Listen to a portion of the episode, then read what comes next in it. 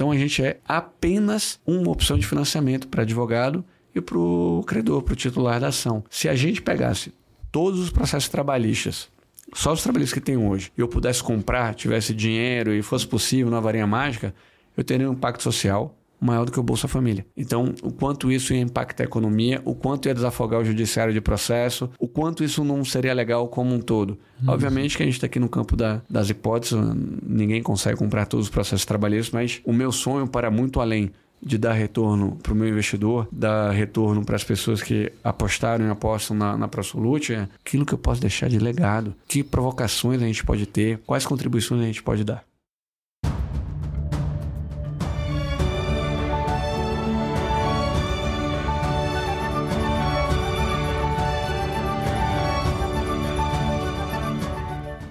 Estamos no ar. Me chamo Luiz Guilherme Prioli, sou associado do IFL São Paulo e seu âncora aqui no podcast Acendendo as Luzes. Quem sabe o Instituto de Formação de Líderes São Paulo é uma associação apartidária, independente e privada para encorajar os valores liberais no Brasil através de seus membros e ampla rede de parceiros. Nós acreditamos que os cidadãos comuns são os verdadeiros protagonistas das ideias da liberdade. Hoje comigo aqui tem o de co-host Cícero Pereira, que é associado do IFL São Paulo e advogado na área de fundos e assets do Matos Filhos, do Matos Filho, onde assessora na estruturação de fundos de private equity, venture capital, crédito estruturado, dentre outras indústrias. E aqui do meu lado, Danilo Medeiros, associado honorário e ex-presidente do IFL São Paulo, Hoje atua com gestão de patrimônio na 1618 Investimentos, após passagem pelo Ministério da Economia na área de privatizações. Boa, e, o nosso, e o nosso convidado especial aqui do dia, Rodrigo Valverde, que trabalhou mais de uma década como advogado de M&A, quando em 2018 decidiu fundar a ProSolute Capital, startup de antecipação de recebíveis judiciais. Hoje faz as duas coisas. Participa como conselheiro em mesas de negociações e atua ativamente como sócio da plataforma pai de quatro filhos, bacharel em Direito pela Universidade Católica de Salvador e pós-graduado em Direito Empresarial pela PUC São Paulo. Empreendedor com quatro filhos, cara, boa demais. Conta um pouco da tua trajetória, cara, de como você saiu de M&A numa empresa ali, né, de advogado de M&A, para fundar a tua própria, ligado aí nessa parte de crédito de recebíveis. Qual que é essa sua história de, de negócios? Hum, bacana. Primeiro, obrigado pelo convite. Prazer é nosso, Obrigado cara. pelo projeto. Obrigado Super interessante vindo. e acho que cada vez mais o Brasil precisa de gente como vocês, jovens, engajados. Não que eu seja velho, né? É, então isso que eu falar. Mas uh, vocês são um pouco mais jovens do que eu, então a gente precisa ter mais consciência e mais acesso a conhecimento. Inclusive, vou responder sua pergunta, mas fazendo à vontade, uma, à vontade. um parênteses, que eu comecei a ler sobre o estoicismo agora. E aí eu me senti um verdadeiro asno, um burro. Por quê? Porque eu me achava um rapaz inteligente, observador, e eu tinha chegado a algumas conclusões na vida. Uma delas, olha, tudo na vida é atribuição de significado. Então, às vezes, a mesma situação, para mim, tem uma repercussão de potência 10, para você tem uma repercussão de potência 100. Então, tudo na vida é atribuição de significado. Qual é a atribuição de significado que eu quero dar para cada coisa, para cada problema, para cada situação? Aí eu fui ver, o Sêneca escreveu esse negócio há 2.500 anos. então, eu me achando um cara super observador, super intuitivo. Então, na verdade, eu era burro. Eu não tinha lido essas coisas, então a ignorância me guiava. Então, que bom que vocês estão fazendo esse trabalho que pode desdobrar em tantas e tantas vertentes. Parabéns. Uh, antes de responder a sua pergunta, como é que eu saí da área de M&A para ir para a área é, de compra de ativos judiciais? Eu acho que vale a pena um retrospecto de como foram as tomadas de decisão Perfeito. na minha vida, como por exemplo, por que, que eu escolhi o M&A por que, que eu fui parar no direito societário. Pô, isso que é convidado bom, cara. O cara fala assim, vai quebrar tudo certinho. Exato, porque tu tem seus porquês na vida. Claro.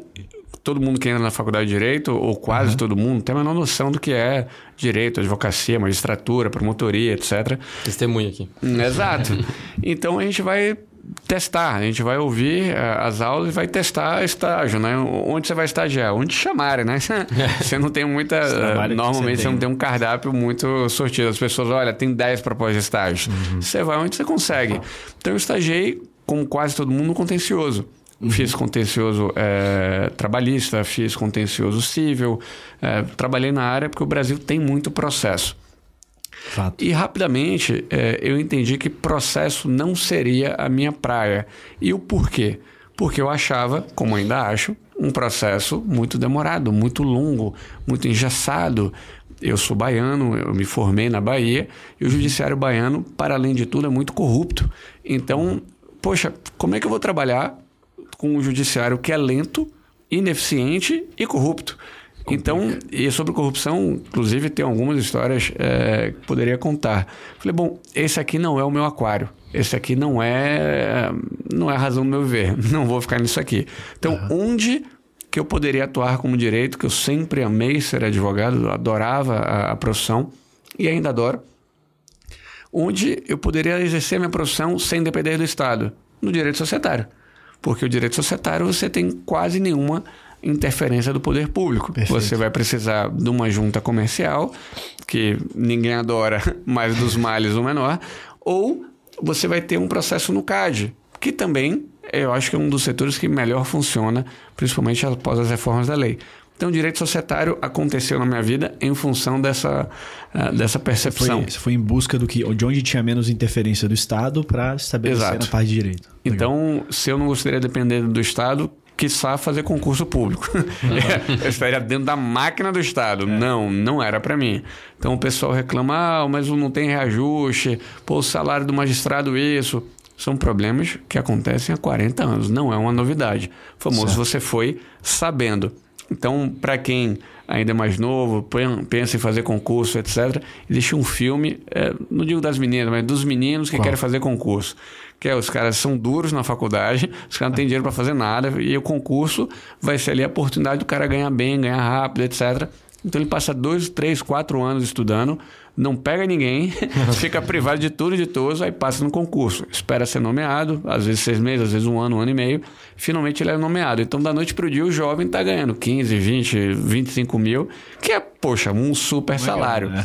Aí o cara começa a viver igual um rei, é, compra carro zero, compra carro importado, aí fica viajando, estabelece um padrão de vida super alto. Aí um dia ele namora, um dia ele casa, ele quer manter aquele padrão alto, mas manter um padrão alto quando você é solteiro é uma coisa, quando você está casado, filho, boleto, é outra história. O cara fica reclamando do salário. É. Mas, porra, você tinha muito menos era muito mais feliz. Começou a ganhar pouco e as pessoas não, não fazem uma programação financeira, não fazem um planejamento, falar, olha, um dia eu vou casar, um dia eu vou ter filho, então eu posso ter uma renda complementar. A galera vai ganhando, vai gastando. E isso também justifica o porquê da minha atividade. Então, perceba que tudo que eu estou falando vai se conectar em alguma, alguma unidade sou de tempo. Ouvidos aqui, sou ouvidos. Então, o brasileiro tem essa cultura do imediatismo, do viver, etc. Então, eu, tá. hoje, quando eu compro um processo judicial, eu estou comprando para quem precisa do dinheiro, uma parte dos brasileiros tem um nível de endividamento que é relevante, então tem uma galera que precisa da grana, e tem um outro público, falando sobre esse é, é, meu ideal customer product é, é person, perdão, é, ele é o cara que precisa da grana, o cara que está cansado do judiciário, que ele precisa, quer gastar e etc. Então, as coisas vão se conectando. Aí, voltando para a sua pergunta, fiz M&A é, na Bahia. A Bahia, economicamente, é muito pior do que São Paulo. Então eu entendi que eu precisava vir para São Paulo. Então, assim que eu formei, eu vim para São Paulo. Legal. Trabalhar com isso, fazer pós-graduação com isso. Tive boas oportunidades de trabalho. Trabalhei em empresas de capital aberto, trabalhei em grandes escritórios. Sentiu muita diferença nessa vinda aí da Bahia para São Paulo? Super, super. É, na essência, a parte comportamental. É, o baiano, ele é conhecido por ser muito aberto, então mal te conhecer, pô, vamos jantar lá em casa e vamos sair junto, etc. O baiano, ele é muito caloroso, isso tem, obviamente, qualidades e, e defeitos atrelados a essa característica. Em São Paulo, as pessoas são mais frias, são mais distantes, às vezes você tem aquele círculo das pessoas que se conhecem desde a escola, eles não são receptivos a, a novos entrantes. Então, e também tem acho que um ponto fundamental que é o fato de você falar o que pensa. O baiano fala, o paulistano, como regra, não. Então, eu acho que relações humanas são difíceis. É, sem transparência é, é impossível. Uhum. Então, eventualmente, eu acho que a gente passa por muitas situações que poderiam ser evitadas através de uma boa conversa. Então, tem até um método americano de feedback que eu implementei é, com a é? ajuda de um consultor na empresa. Oi? Qual que é o método? Eu te explico depois, é porque ah, agora me, não, me fugiu o nome. Gente vai te tirar da tua. Isso. É, e o que, que, que, é o feedback? Feedback é você falar de forma transparente, direta e objetiva aquilo que você pensa. Uhum. Nem para isso, nem por isso eu preciso te ofender, nem por isso eu preciso falar alto com você. Então, mas Sim. é uma forma de eu ser transparente para a gente poder chegar a um consenso. Poxa, é, acho que vocês não são casados, mas. Tô noivo aqui. Opa, parabéns. Próximo. Mas um casamento, ele é uma relação que necessita de muito diálogo. Porque uhum. você é de um jeito, sua noiva é de outro. Além de vocês serem diferentes, você vem de estruturas familiares diferentes. Então, para você conviver junto é difícil. É, você precisa fazer ajustes e negociações de forma constante. Numa sociedade, também. Como é que você vai ter uma relação com seu sócio se você não diz o que pensa? Se você não coloca as uhum. dificuldades? Uhum. E aí vocês podem, como um casamento, permanecer casados ou não, mas você não precisa brigar para isso. Mas, certo. infelizmente, as pessoas optam pelo caminho da briga, é, de um passar a perna no outro. Então, complica-se uma situação que de repente poderia ser mais simples. O Ray Dalio fala muito disso, né? No princípios que o feedback ele tem que ser na hora e tem que ser na hora que a pessoa tá com aquela memória fresca, né? Então acho que faz muito sentido com isso que você fala. E nada de feedback sanduíche. Ah, você fala uma coisa boa, aí você faz a crítica e depois outra coisa boa. Exato. O cara não é seu filho. Uhum. Né? Não tá lá passando mão na cabeça de ninguém. Fala o que você pensa, me diga o que você pensa e vamos se entender.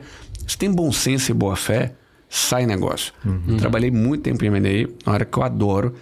E como é que as negociações fluíam? Quando tinha bom senso e boa fé. Quando você tem um esperto na mesa, fica todo mundo preocupado. Poxa, esse cara quer me passar a perna aqui, ali, etc. Então gera um clima de tensão, de desconfiança. Os M&As normalmente têm uma estrutura de earnout, ou seja, um pagamento futuro que depende de performance, depende disso. Se tem esse clima Você de desconfiança. atrás ali de tudo. É, é um então, casamento, né?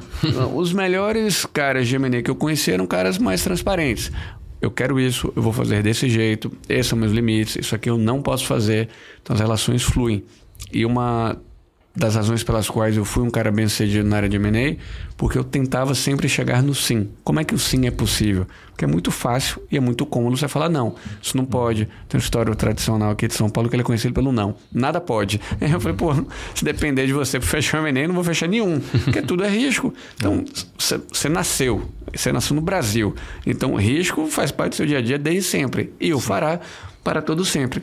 Então, como é que eu lido com esse risco? Como é que eu mitigo esse risco? Qual a chance desse risco se materializar? E se materializar, quais são as consequências? Então, eu acho que, mais uma vez, com bom senso e boa fé, você constrói. Então, tive uma carreira bem sucedida na área de societário e mercado de capitais, e em 2018 surgiu um crédito, um processo civil, para que ele fosse vendido. Eu inicialmente fui ajudar a família detentora desse crédito a vender o crédito. Uhum. Bati em algumas casas, eram 10 casas à época e hoje também não é muito diferente disso, que compravam processos cíveis. Hoje um pouco mais. E essas casas olharam o processo e falaram: olha, o caso é bom, só que o valor é pequeno. Não compensa para a gente olhar esse caso. Tá. Eu falei, bom, pequeno para você, não é pequeno para mim, resolvi comprar aquilo na física. Qual que era o valor, só para a gente ter uma ideia? 2 milhões e meio. Uhum. Era um processo de 2 milhões e meio de reais e o pessoal falou, cara, não faz sentido fazer um cheque de 2 milhões e meio. Depois eu fui entender o porquê. Eu já vou explicar o porquê. que foi a, a dor. Como é que esses caras ganham dinheiro? Esses caras precisam levantar muito dinheiro. Então precisa ter pelo menos um bi de real para cima. Então você tem as casas com 14, 17 bi, 6 bi de real, é, bastante dinheiro. Porque ele tem um, um FII de administração de 1 a 2% e tem um fee de performance, normalmente 20%, a partir de um hurdle, ou seja, a partir. É, CDI mais 6 por aí. De uma base, CDI, CDI uhum. mais 1, CDI mais 6, tanto faz. Então, como ele precisa levantar muito dinheiro para pagar aquela estrutura, uhum. então ele precisa alocar muito dinheiro. E você analisar um processo de 2 milhões e meio ou um processo de 25 milhões, é igual. Uhum. É o mesmo número de páginas. Você está mudando ali o valor. O número de recursos é igual, etc. Então, é por isso que aquelas casas não olhavam como continuam olhando esse middle. Então, eu entendi que, poxa, de onde saiu esse, deve ter outros. E o Brasil é feito muito mais de pequenas e médias empresas do que de grandes empresas. Ele é muito mais composto de pessoas que ganham é, 5, 10, 1 mil, 5 mil, 10 mil, 20 mil reais do que pessoas que ganham 1 milhão, 3 milhões por ano. Certo. Os valores dos processos, portanto, tendem a ser a quantidade de processos, valores mais baixos. Uhum. Então havia ali um middle market que eu achei que era uma oportunidade. Ideia genial, né? É, eu falei, poxa, tem um mercado inexplorado, virgem, etc. Agora execução. Eureka! Só que, meu amigo, dessa ideia para execução, eu já era um cara de M&A, já era um cara de societário, eu tinha acompanhado Sim. muita gente interessante, muita empresa, muito empreendedor, então eu me achava um cara super gabaritado para entrar no mercado financeiro, porque é uma atividade no mercado financeiro, uhum. levantar capital e alocar capital. Uhum. Então eu falei, cara, isso aqui é uma derivada daquilo que eu já faço, tá tranquilão. Apanhei mais que mala velha. Mas muito, muito, muito, muito. Qual foi a maior dor de cabeça nisso? Olha, maior dor de cabeça Primeiro você está nadando num aquário cheio de tubarão. O cara é acostumado a vender a mãe, não entregar, recompra mais barato, vende, não entrega. Então a dinâmica é, na prática no mercado financeiro, cara, eu vou ganhar, vou ganhar, vou ganhar, vou ganhar, vou ganhar. Eventualmente, cara, você vai ganhar alguma coisa também. Então a cabeça dos caras, normalmente, ela é muito predatória. E pro cara tá, tá, super tranquilo. Aos 47 segundos tempo mudaram o contrato, é, não te pagaram o que deve. A cabeça dos caras funciona diferente. Rouba teu funcionário, é, faz uma empresa no paralelo. Cara, enfim, 234 exemplos. Então, uhum. me acostumar e me ambientar a esse ambiente, e não é que seja todo mundo assim. Claro, Conheci claro. muita gente legal. Inclusive, bastante, é, bastante pessoas que me ajudaram nessa linha do tempo.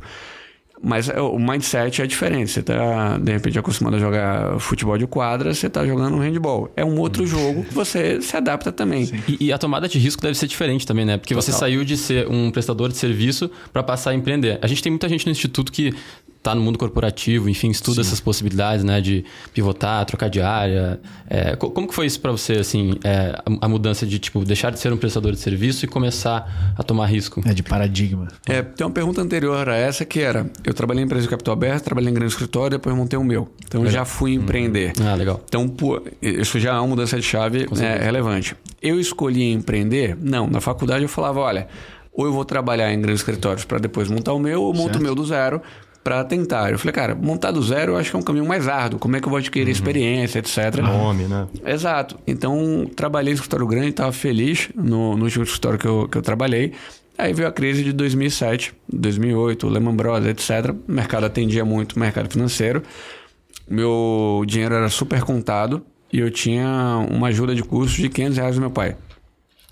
Então, em agosto de 2007, meu pai me ligou Falou, olha, essa ajuda de custo aí eu vou cortar. Eu falei, pai, mas por quê? Não, cansei, não tô afim, não quero, te vira. Eu falei, Tá legal, mas é o seguinte, não sei se o senhor estava no planeta Terra aqui nos últimos meses, mas está tendo uma crise. Meu escritório trabalha para o mercado financeiro, então há uma chance de eu ser cortado, uhum. né? Isso pode uhum. acontecer. Ele falou, quem pode ser cortado? Eu falei, eu. Ele falou, então o problema é seu. e ali, ele falou, mas eu vou te dar uma colher de chá. Até dezembro eu vou manter. Então eu fiquei, obviamente, muito chateado com aquilo. Na hora fiquei nervoso. Aí fui pra varanda, morava num apartamentozinho pequenininho, mas bacana. Fui pra varanda e ali chateado e ali eu fui inundado por uma paz muito grande. Algo que eu acho que é uma experiência de conexão com Deus, etc. E falei, cara, fica tranquilo que esse dinheiro nunca vai fazer falta. Então a ajuda de custo acabou em dezembro e em janeiro eu fui demitido. Tal qual eu imaginava. E aquele dinheiro de fato nunca fez falta. Eu montei meu escritório, tive altos e baixos, como todo mundo, etc. Vivi uh, essa experiência do empreendedorismo. Nesse meio do caminho, o meu irmão tinha uma empresa de estacionamento que estava passando por dificuldades financeiras. Eu entrei. Detalhe que antes de eu entrar, ah. ele tinha oferecido a empresa para quatro pessoas, as quatro disseram não. Falou, cara, nem uhum. pensar, isso aqui é muito bagunçado, não tem dinheiro aqui, não faz o menor sentido. Mais uma vez, de forma intuitiva, meio que o Papai do Céu falando, falou, cara, vai porque eu acho que é um caminho legal. Então eu fiquei com o escritório e assumi uma posição de sócio para fazer uma reestruturação. Reestruturamos, vendemos para o Pátria. Foi o primeiro evento de liquidez é, da minha vida. Com isso, eu falei, bom, agora eu estou querendo... Eu estava ali me achando o campeão da Série B, tipo, escritório rodando, etc. Né? Quero ir para a Série A. Aí fui montar um escritório na Faria Lima. Fui trazer uhum. gente sênior de grandes escritórios para complementar, para ter outras áreas, para seguir. Eu estou contando isso também para ilustrar o quanto que Deus se fez e faz presente na minha vida, que eu acho um negócio super importante e essa é a minha experiência e percepção do assunto. Claro.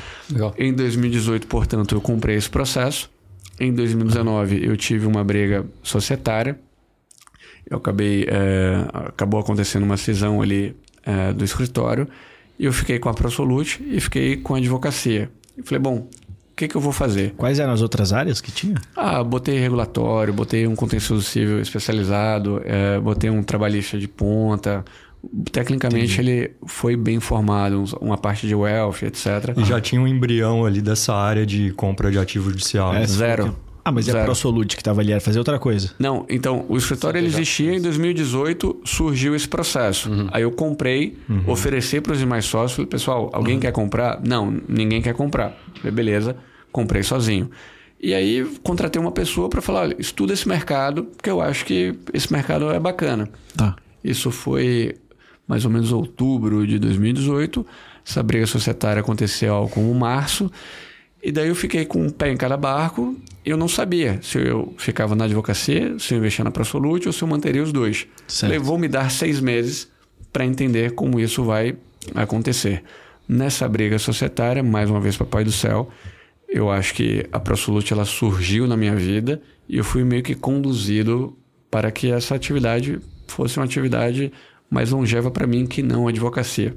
Uhum. Então, o pessoal resolveu não ser exatamente honesto comigo. Isso em março, 30 dias depois ou 40 dias depois, entrou a época o maior honorário da minha vida é, que eu tinha recebido. Então, se o pessoal não fosse tão desonesto, aquele honorário seria de todos e não só meu.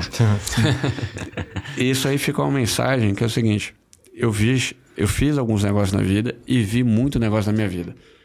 Se você é desonesto, se você vibra coisas ruins, você vai atrair coisas ruins. Isso é um fato. Não é que, ah, roubei meu sócio e amanhã eu vou cair da escada. Não é assim que funciona. Não é, fiz isso, logo aquilo. Mas você faz um acúmulo de coisas boas um acúmulo de coisas ruins. Isso é um fato da vida. Eu estava conversando essa semana com um diretor financeiro de uma empresa muito, muito bacana, empresa de capital aberto lá nos Estados Unidos. E eu falei: olha, eu tive dificuldades financeiras várias vezes na minha vida. E como advogado, eu tive duas oportunidades em que o diretor jurídico me pediu propina. Duas. Por que não mais do que duas? Porque eu acho que a minha postura, a forma como eu falo, não deixa espaço. Hum, pra. É, tipo, os caras vão falar assim: não, puta, eu não vou nem falar pra esse cara aí, porque esse cara vai dar problema. Exato, é. A postura é, é, é, como é, como eu acredito que tenha a ser, foi aquilo que eu aprendi em casa. Em duas Perfeito. oportunidades, e uma delas para mim foi super emblemática porque eu precisava faturar. Eu tinha acabado de fazer o escritório da Faria Lima, tinha gastado os tubos no escritório. Então, era um, tinha feito a reunião de sócios sobre faturamento, etc. Estava um dia tenso. Hum. E esse cara me ligou e falou: Olha, Rodrigo, a proposta aqui vai andar, etc. Eu queria saber como é que eu fico. Eu falei, bem, né? Você é aí, bonito, saudável, ficar ótimo, né? Tem a saúde, como é que tá? Exato. Ele falou, não, eu preciso ganhar alguma coisa com isso. Eu falei, olha, você precisa ganhar e eu não posso pagar. Ficou uma equação difícil. É, o compliance do meu escritório não deixa, não havia compliance. O meu compliance era Sou que eu. eu aprendi em casa. Pô, vai. Aí ele falou, insistiu e ligou algumas vezes. Eu falei, cara, mesmo precisando, não vou dar espaço.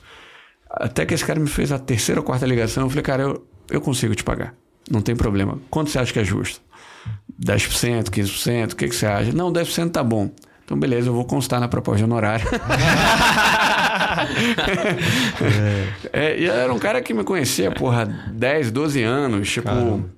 minha sogra é chefe de cozinha, tem um restaurante na Bahia super famoso, Casa de Tereza. O cara ia direto no Casa de Tereza, frequentava. E o cara me pediu um propina. Eu falei, cara, não dá. Então, para mim não funciona. Você é... mandou a proposta com os 10% a mais? Não, é, a proposta nunca foi. Ele tratou de engavetar. E eu falei, cara, eu quero crer que você quer me contratar porque eu sou um bom advogado e eu posso gerar valor. E, pô, diretor jurídico de empresa, não é nem setor público, né? A gente acha que a propina vem só. Não, não, não, não. O setor privado, ele é Caraca. é bastante corrupto a gente foca no setor público, mas o setor privado é tão corrupto ou mais. O arquiteto Nossa, que fez minha casa é um ladrão, inclusive. A vantagem fui... é que aí, nesse caso, o prejuízo fica privado, né? Não fica. Exato, não é de todos, socializado. É. O arquiteto fez minha casa, ele passava os orçamentos. Por acaso eu fui conferir um. Um, porque era Black Friday. Eu liguei para a loja e falei: ah, esse sofá e tal, qual é o preço? Tanto. E era, sei lá, 40% mais barato. Eu falei, ah, tá no Black Friday, é por isso? Não, não entrou no Black Friday, não. Isso aí é um clássico. Olha só. Aí descobri que tem muito arquiteto que é ladrão, famoso. É. O cara fica super faturando obra. Então, eu acho que essa cultura de ser um mais esperto, de corromper, de dar um jeitinho, isso é super ruim para o país. É, é, muito ruim. Estava com uma presidente uh, de uma empresa francesa que tem operação no Brasil. Uhum. Ela falou, Rodrigo, a matriz na França não me deixa fechar a operação no Rio de Janeiro, mas por mim eu já tinha fechado há muito tempo. Ela, por quê?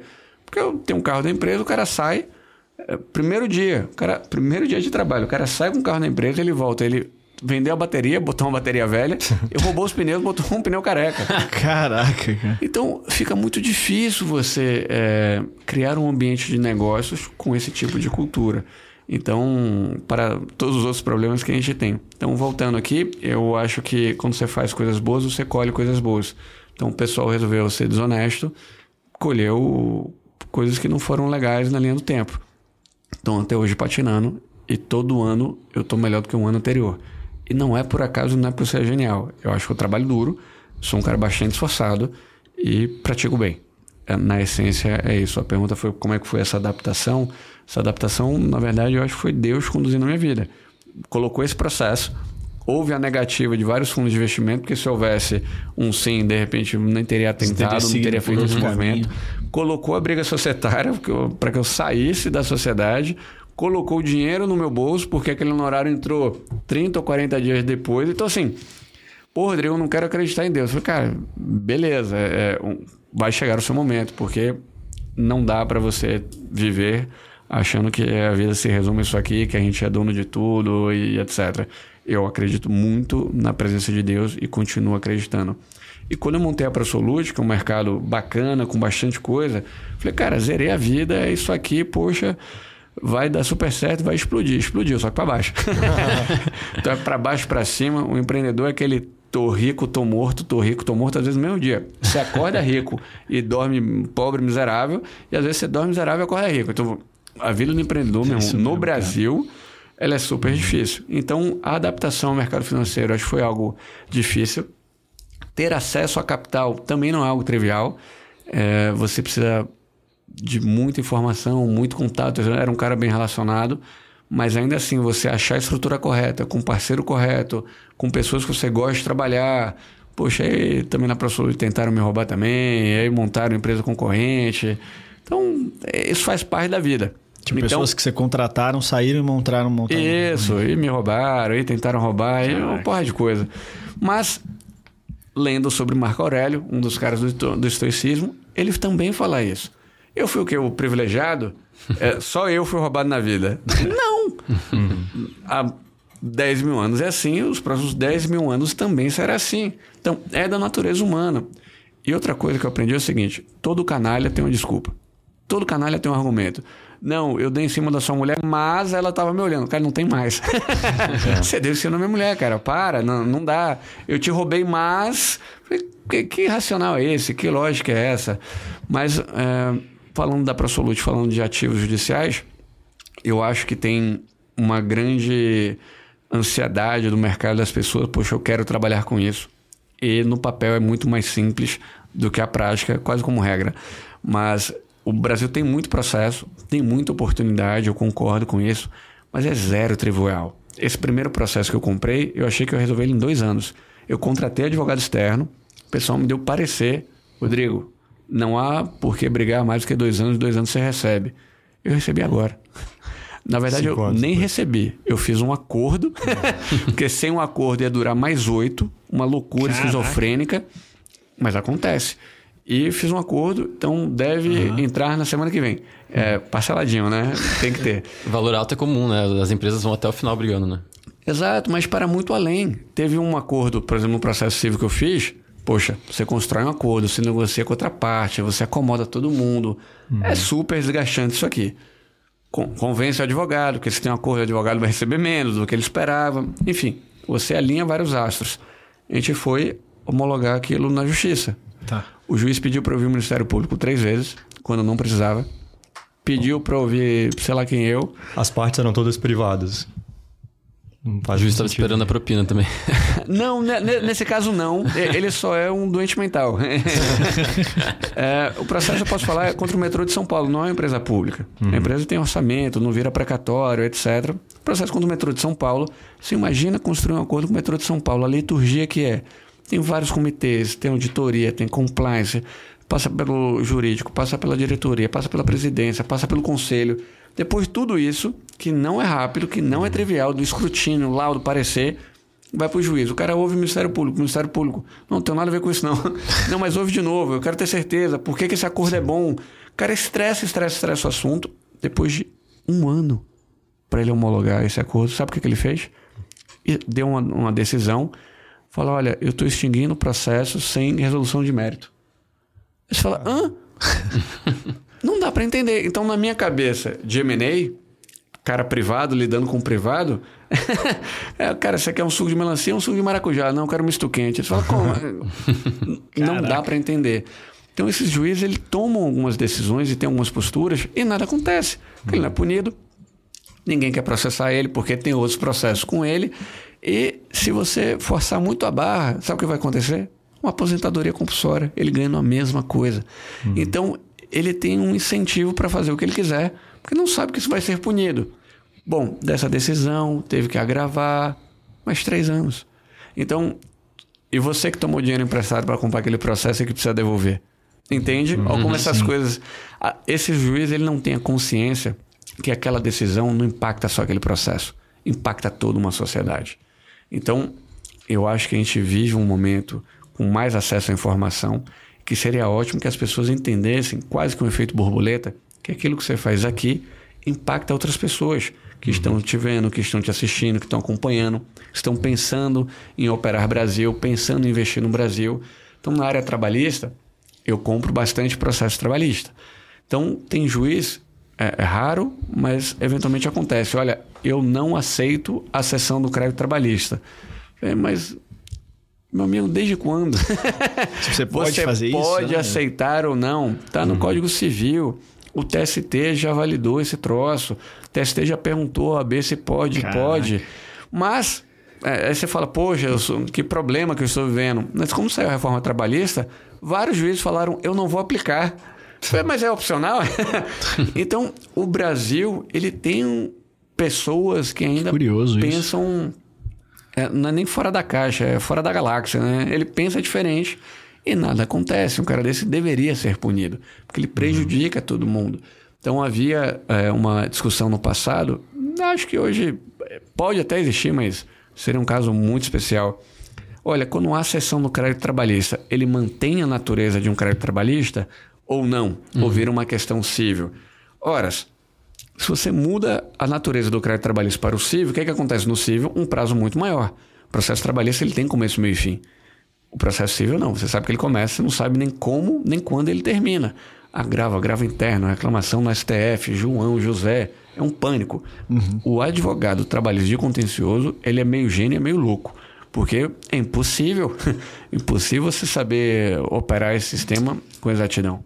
É, então, realmente fica. A gente fala muito de império da lei aqui no IFL, né? Então, você ter né, sobre aquela mesma área um, um, set de leis que funciona daquela mesma maneira. Só que do jeito que, que, você, que você fala, né, essas informações que está trazendo, você vê que tem vários bolsões de qualquer pessoa interpretando a lei como ela quer e como isso afeta.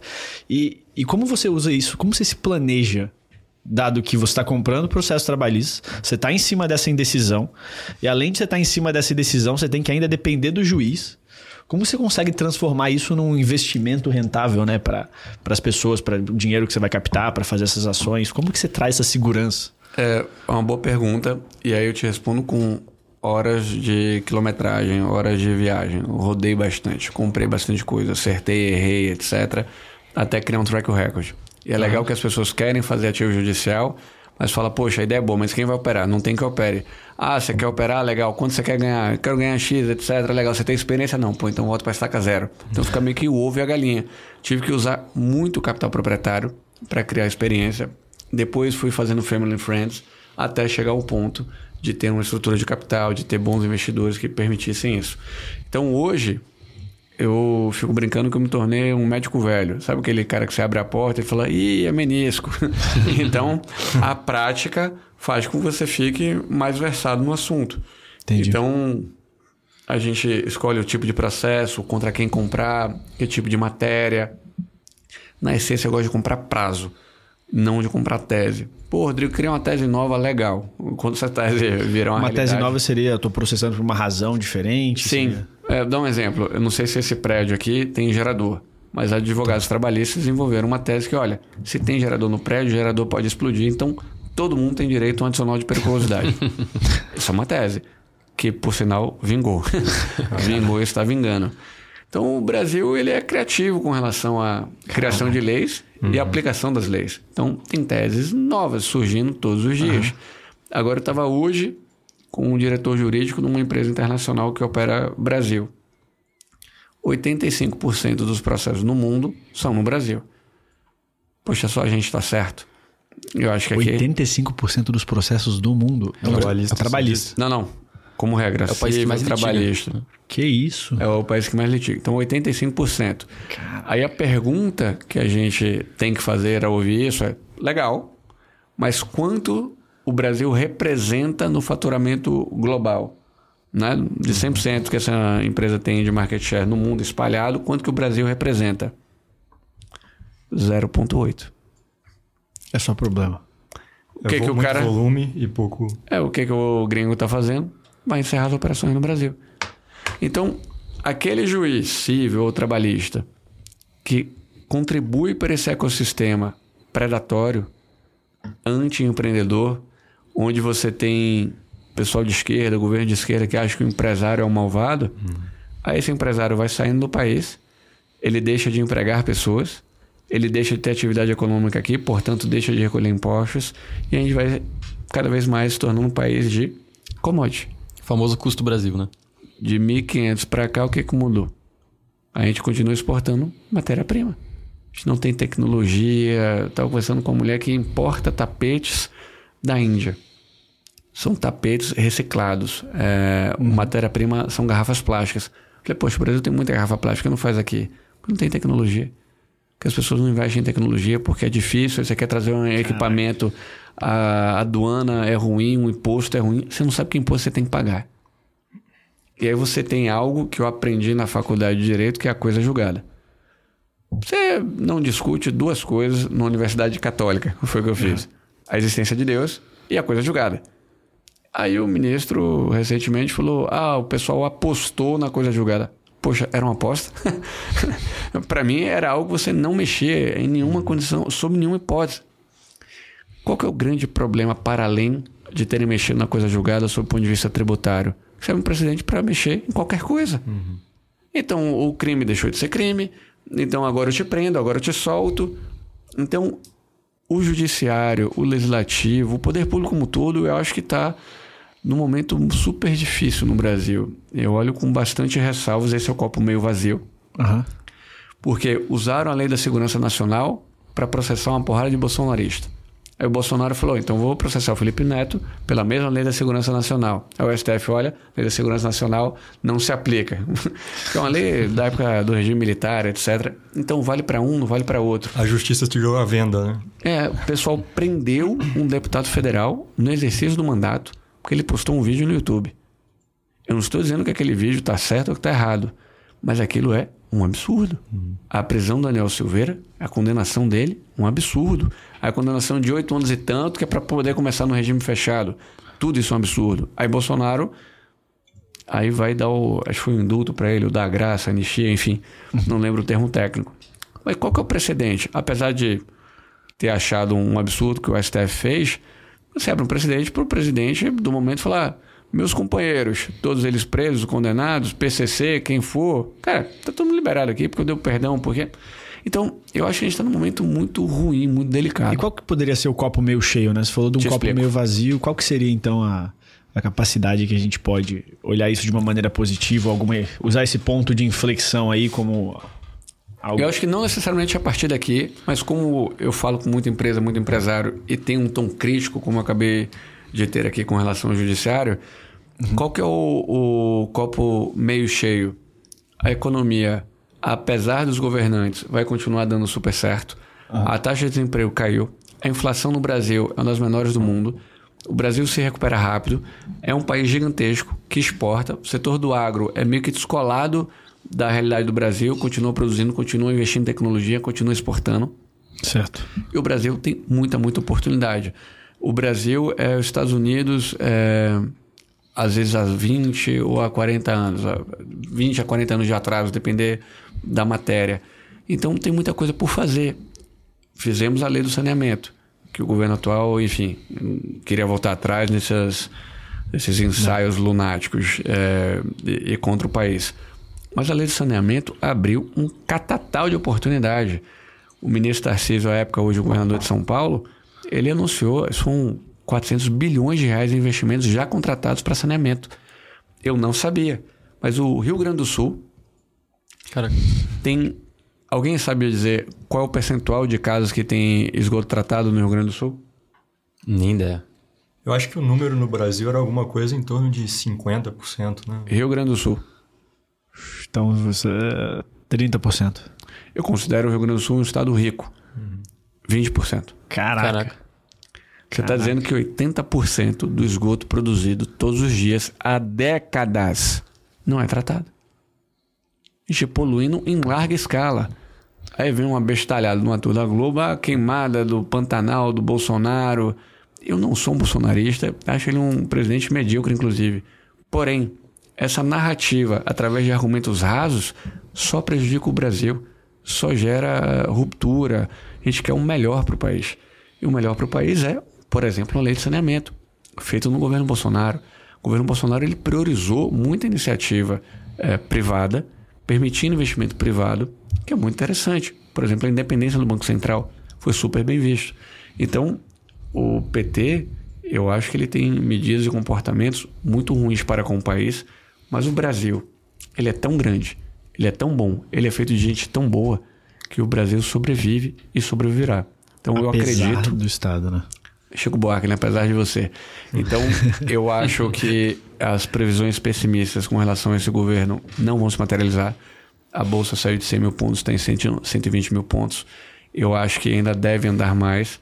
Eu não acho que, por exemplo, o ministro do Radar vai ser um ministro ruim. Ele parece preocupado, ele parece um cara tentando medidas que sejam interessantes para o país. Vai acertar em tudo? Obviamente que não mas eu acho que tem muito mais receio na mesa do que realidade. O governo começou mal, falando muita bobagem, quero revogar a lei de saneamento, quero demitir o, o, o presidente do Banco Central, coisas muito ruins e contraprodutivas, o cara já foi, vamos olhar para frente, vamos fazer coisas melhores. Acho que ele não esperava também encontrar um primeiro-ministro ali, que, né, Arthur Lira, que está segurando todas essas bombas lá no. Está segurando essas bombas e não por acaso a Polícia Federal está caçando ele e todos os amigos dele. Não tem nenhum inocente lá, mas essa é a prática do governo de esquerda. Eu quero que você pense como eu. Eu vou impor isso, senão eu vou processar você, eu vou botar a Polícia Federal, vou botar a Receita Federal. Mas enfim, apesar de você, é, o Brasil ele é muito grande, ele é muito forte. É, e não é só no agro. Tecnologia tem muita coisa importante sendo produzida no país. Setor de medicina, telemedicina, tem avançado bastante. Falamos sobre o agro, mas falamos também é, sobre empresas de arquitetura, construção. Os instrumentos financeiros eles estão mais sofisticados no, no Brasil, está permitindo maior acesso ao mercado de capitais. Vive um momento ruim, mas vive um momento ruim no mundo todo. As operações de mercado de capitais, que são um termômetro da economia, começaram a voltar, voltaram os follow-ons. Agora, final do ano, parece que vai abrir uma janela de IPO. Então, que bom que essas formas alternativas de financiamento que não dependam do BNDES e dos amigos do rei, que Sim. tudo isso possa existir. Quanto melhor for a economia, o papel do Estado não é fomentar a economia, não atrapalhar o empresário. Se ele não atrapalha, se ele cria serviço, se ele desburocratiza, se ele tem um judiciário confiável, poxa, tudo isso melhora. E você, você falou, né? O Brasil é o país que mais litiga. Tá aí também muita oportunidade para essa área de ativos judiciais, né? Você vê que. Não, hoje... não tem oportunidade, não. Deixa para saúde sozinho. é um mercado muito complicado. Muito... Você, você enxerga que deveria haver quase que é, como um, um, uma uma iniciativa como teve na área de saneamento, assim, de tipo a gente melhorar o judiciário, porque hoje a gente é o país que mais litiga, mas apesar disso, a gente vê outras economias que litigam muito pouco com o mercado de investimento em ativos judiciais muito maior que o nosso, né? A gente não tem informação, a gente não tem muitas gestoras ainda. É, você vê que, que existe espaço para melhora do judiciário também para melhorar esse mercado? Tem, e eu, Rodrigo, é, na pessoa física, enquanto ProSolute, pessoa jurídica, a gente gostaria de deixar um legado. Eu acho que nascer, crescer, enriquecer e morrer é muito pobre para estar tá na lápide de alguém. Gente, de fato, tenta deixar um legado. Uma das iniciativas que eu estou tentando já há algum tempo emplacar é, olha, quais são as varas do judiciário que estão mais congestionadas? Vamos contratar estagiários e colocar à disposição tem presidente de tribunal que nem quer me receber. não, mas você trabalha com isso. Eu falei, mas não tenho nenhum processo ali. Vamos fazer o seguinte: contrata você. O estagiário que você quiser, do jeito que você quiser, e eu pago essa conta, ou eu ajudo a pagar essa conta. Não, não temos interesse. Então. Você está querendo contra pagar o cara ali não. Mas de que forma a gente pode melhorar? Fala quais são as várias que o processo é físico, eu quero pagar a digitalização. Eu não quero um benefício para o Rodrigo, eu quero um benefício para a sociedade. Então a gente tem hoje um judiciário muito ruim, eu tenho um incentivo para não te pagar. Se o processo seu vai demorar 10, 15 anos, uhum. pô, vou pegar esse um milhão e daqui a 15 anos nem sei se eu estou vivo. Houve uma mudança no processo trabalhista que é muito ruim. Eu não estou defendendo o direito do trabalho, a justiça do trabalho como ela é. Eu acho que tem muita melhoria, inclusive para o ambiente de negócio, de negócio no Brasil, que claro. deveriam ser feitas, para muito além da reforma trabalhista que aconteceu. Mas havia uma discussão Ó, vai vendo o suco de Brasil. vai vendo o que é suco de Brasil. Havia é, leis, entendimento de que, olha, o índice de correção no processo trabalhista é a TR. Beleza, tá. é isso que está lá, tem dispositivo legal, usa TR. Aí um juiz falou: olha, a TR está zerada. Aí é sacanagem com o trabalhador. Vou aplicar o IPCAE. De onde ele tirou isso? Da cabeça dele. Um processo, dois, três, quatro, cinco, dez. Aquilo virou um problema. É um ou é outro? Judiciário, STF, decida. É, é IPCAE ou é TR? Explica. É laranja ou banana? Uhum. No final do ano de 2020, Gilmar Mendes saca da cartola, depois da saída de um ministro que foi aposentado, ele sacou, cara, não é nenhum nem outro, é Selic. Mas isso nem foi pedido. Caraca. Ele aplicou Selic porque a Selic era 2%. O cenário de hoje, o processo trabalhista ele é corrigido a Selic. Qual que é a implicação prática disso? Imagina que eu tenho mil funcionários. Imagina que eu vou fechar essa fábrica, eu sou a Ford, eu vou fechar essa fábrica, quero construir uma fábrica no Maranhão, ou sair do Brasil, tanto faz. Eu tenho que pagar lá, vou chutar o um número, tá? É, 100 milhões de reais de verba rescisória para demitir todo mundo. Só que eu estou precisando de dinheiro para construir uma fábrica que, que eu faço? Eu não pago ninguém. Por que, que eu não pago ninguém? Eu pego esses 100 milhões, coloco numa nova fábrica. Aí, a maior parte das pessoas, não é todo mundo vai me processar, porque nem todo mundo processa. Então você já tem um ganho. E perceba que se esse cara ganhar, vai receber esse processo daqui a 5, 6 anos, mais ou menos esse um tempo, só que é uma dívida Selic. Então é como se eu estivesse indo no banco tomando uma dívida Selic. em cima do empregado. Exato.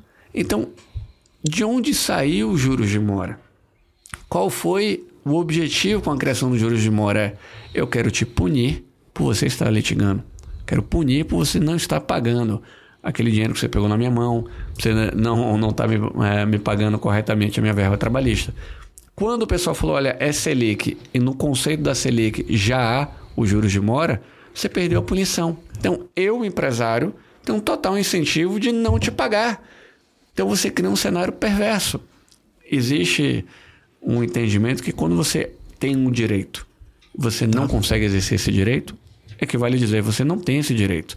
Então imagina que eu falo para você, falo, olha, eu te deixo usar a minha Ferrari. Você pode usar quando você quiser. E eu tranco a garagem. então, a gente tem um sistema que é pouco inteligente, com muito processo. Por que, que nos Estados Unidos o, mer é, o mercado é diferente? Porque lá a justiça anda. O mercado nos Estados Unidos é invertido com relação a ativos judiciais comparado ao Brasil. Por quê? No Brasil é barato litigar. Todo mundo entra com uma ação. E já foi de graça, né? Porque depois da reforma, da mudança de lei, uh, o trabalhador passou, que perde, né? passou a Dever sucumbência. dever sucumbência. Ah. Sim e não. Sim, isso foi aprovado. Não, isso não vale mais. Não está mais sendo colocado em prática. Não, o STF disse que não vale. Porque coitado do trabalhador. Então, é, tem uma frase bacana que é: em sete dias, absolutamente tudo pode mudar no Brasil, em sete anos nada muda. então, em sete dias mudou, teve sucumbência. O que, que aconteceu? O cara parou de pedir 100 coisas, passou a pedir aquilo que ele entendia como correto. Agora não tem a sucumbência para o empregado, só que tem para o empregador. A consequência da reforma trabalhista nesse aspecto foi deixar o processo ainda mais caro. Mas, cara, É, e quem ganha o dinheiro? O advogado. Então, é, o país às vezes ele tem comportamentos que são esquizofrênicos. Estados Unidos, eu ia dizendo, lá é muito caro litigar. Se eu quero processar, por hipótese, a Samsung, pô, a Samsung tem um caminhão de advogados. Ele tem muita tecnologia, tem muito acesso, então ele vai chegar grande num tribunal. Então lá você tem o litigation finance, ou seja, eu vou buscar um financiamento para o meu litígio. Vou contratar advogados tão bons quantos, perícia, etc. Então vou para a briga grande. A empresa tira do balanço dela um passivo judicial e vende para um. Um Não, gestor. é- essa empresa ela quer brigar contra outra empresa. Então ela não tem recursos ou não quer usar o recurso para isso, ela se associa a um fundo de investimento e vai brigar contra um- uma grande empresa. Todo mundo lem- lembra do escândalo do Petrolão, que só na cabeça do PT não existiu. Mas é, o Petrolão, a ação demorou dois anos. Dos acionistas contra a Petrobras. Dois anos. Pagou a multa. Lá nos Estados Unidos. É claro. E no Brasil? Vixe. Então lá você tem um financiamento para litígio. Aqui é barato litigar, só que o processo demora. Então não está na hora da gente rever isso. Por que, que as mesmas empresas são as maiores geradoras de processos todos os anos? Será que não era mais barato para todo o sistema que ela mudasse a prática? Lembrando que quem mais litiga no Brasil é o Estado. Então, é a União, Estados e municípios. Vocês sabem, na prática, o que é um precatório? Um precatório é um suco de Brasil. suco de Brasil. O que que é um precatório? O Estado violou um direito seu. Exemplo, você tem uma fazenda, o cara resolveu construir uma estrada, enfiou o trator e você que procura a sua turma. Tá. Você entra com uma ação. 20 anos. 25 anos. Vocês têm 30, com 55 anos, você ganha.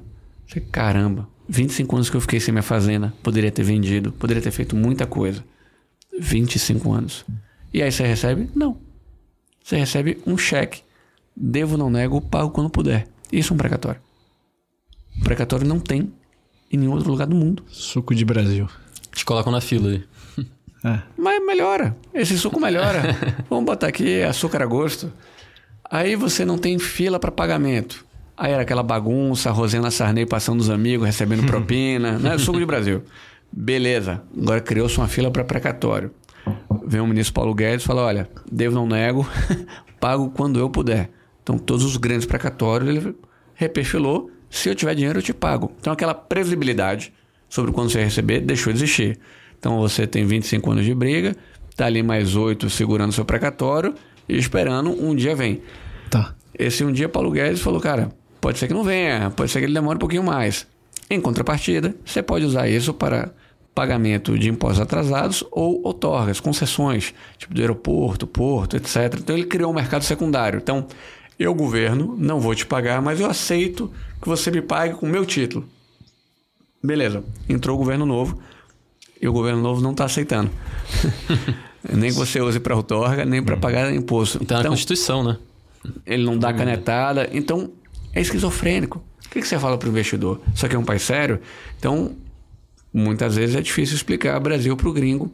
Muitas vezes o gringo vai embora, mas ainda assim tem muita oportunidade. Quem paga essa conta? Toda a sociedade. Rodrigo, deixa eu te voltar um pouquinho lá atrás e te perguntar é, do início da ProSolute, né? Porque você falou que você meio que encontrou um nicho ali, né? Você comentou daquele processo de 2 milhões e meio, que era pequeno para os grandes players desse mercado comprarem esse crédito judicial, né? É, e você comprou e começou a enxergar ali que tinha um mercado que não estava sendo atendido.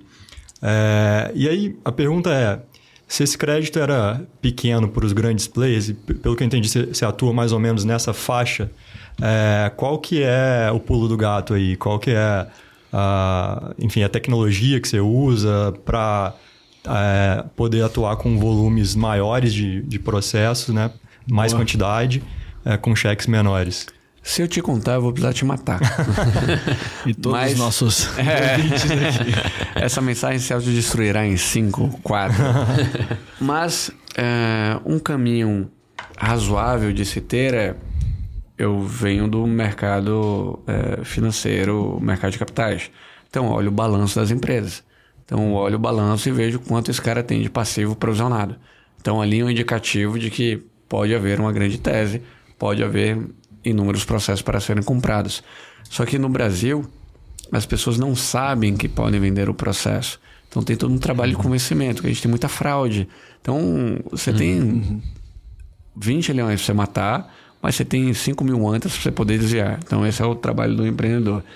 Ainda assim, Soco de Brasil, eu recebi uma denúncia é, do Ministério Público. Olha, você está comprando ação trabalhista e não pode. Aí a gente pagou vem aqui a Curitiba que queremos falar com você. Você paga a viagem, paga a hospedagem, você contrata advogado, você explica o que você faz, fala, legal, vamos fazer um TAC. Um TAC? Como seria isso? Não, você para de comprar processo trabalhista, você paga em dobro tudo aquilo que você comprou Sim. e não faz mais isso. Falei, caraca. Matou teu negócio. Falei, mas por que eu faria isso? É algo ilegal? Não entendi. Não, mas eu quero que seja assim. Eu falei, bom, então não temos um acordo. Ele entra com uma, com uma ação, Deus, o juiz aceita, aí depois vê aquela bizarrice e dá uma sentença dizendo, cara, promotor, tem nada a ver isso aqui. Aí esse promotor recorre, aí você vai pro tribunal, aí você contrata advogado. Olha quanto tempo eu gastei e ganhei. É, mas quanto tempo eu gastei? Energia, foco. Olha a instabilidade que gera para investidores que não conhecem o dia a dia, que é a primeira vez. Por que, que esse mercado cresceu no Brasil? Porque a Selic foi a 2. Esse mercado não existiria com a Selic a 14. Selic a 14, você vai tirar seu dinheiro para comprar processo? Ah, não vai. Não vai, ele seria muito menor. Com a Selic a 2, o pessoal precisou criar novas oportunidades de investimento. Essa é uma das razões pelas quais o mercado americano é muito grande. Porque lá, historicamente, os juros são baixos. Então, as pessoas investem na bolsa, buscam ativos alternativos, dentre eles obra de arte, processos judiciais e por aí vai. Verdade. Então, as pessoas precisaram ser criativas. No Brasil, as pessoas também precisaram ser criativas. Então, com o Selic a 14, é difícil. Como é que você vai falar pro seu pai? Fala, pai, tira o dinheiro aqui da renda fixa e põe um processo. Ele é o processo. Legal. Cristiano Zanin, ministro. Gilmar Mendes. Toffoli. Legal, valeu. Conta do papagaio agora.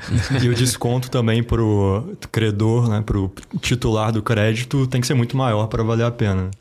O que não me orgulha. É, não me orgulha. Eu gostaria que uhum. o deságio fosse menor. Quando é que vai ser menor? Quando você tiver um judiciário mais estável. Uhum. Então, eu já sentei com uma pessoa, com um juiz. Não, é um absurdo a compra de processo trabalhista. Por quê? Porque o deságio é alto. Falei, Vossa Excelência que não que acha. O deságio é alto?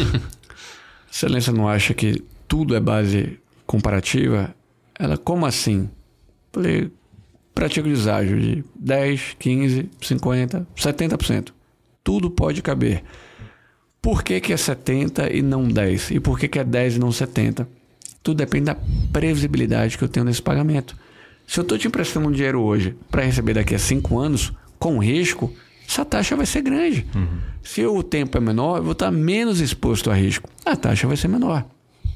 Quanto mais estável o judiciário, melhor para todo mundo, inclusive para o investidor. Ele prefere uma previsibilidade. Ele abre mão de retorno se houver uma previsibilidade. Mas voltando, Vossa Excelência acha que o deságio é alto. É. A senhora já comparou esse deságio com as outras alternativas de crédito? Ah, não. Então a senhora está falando do que não sabe.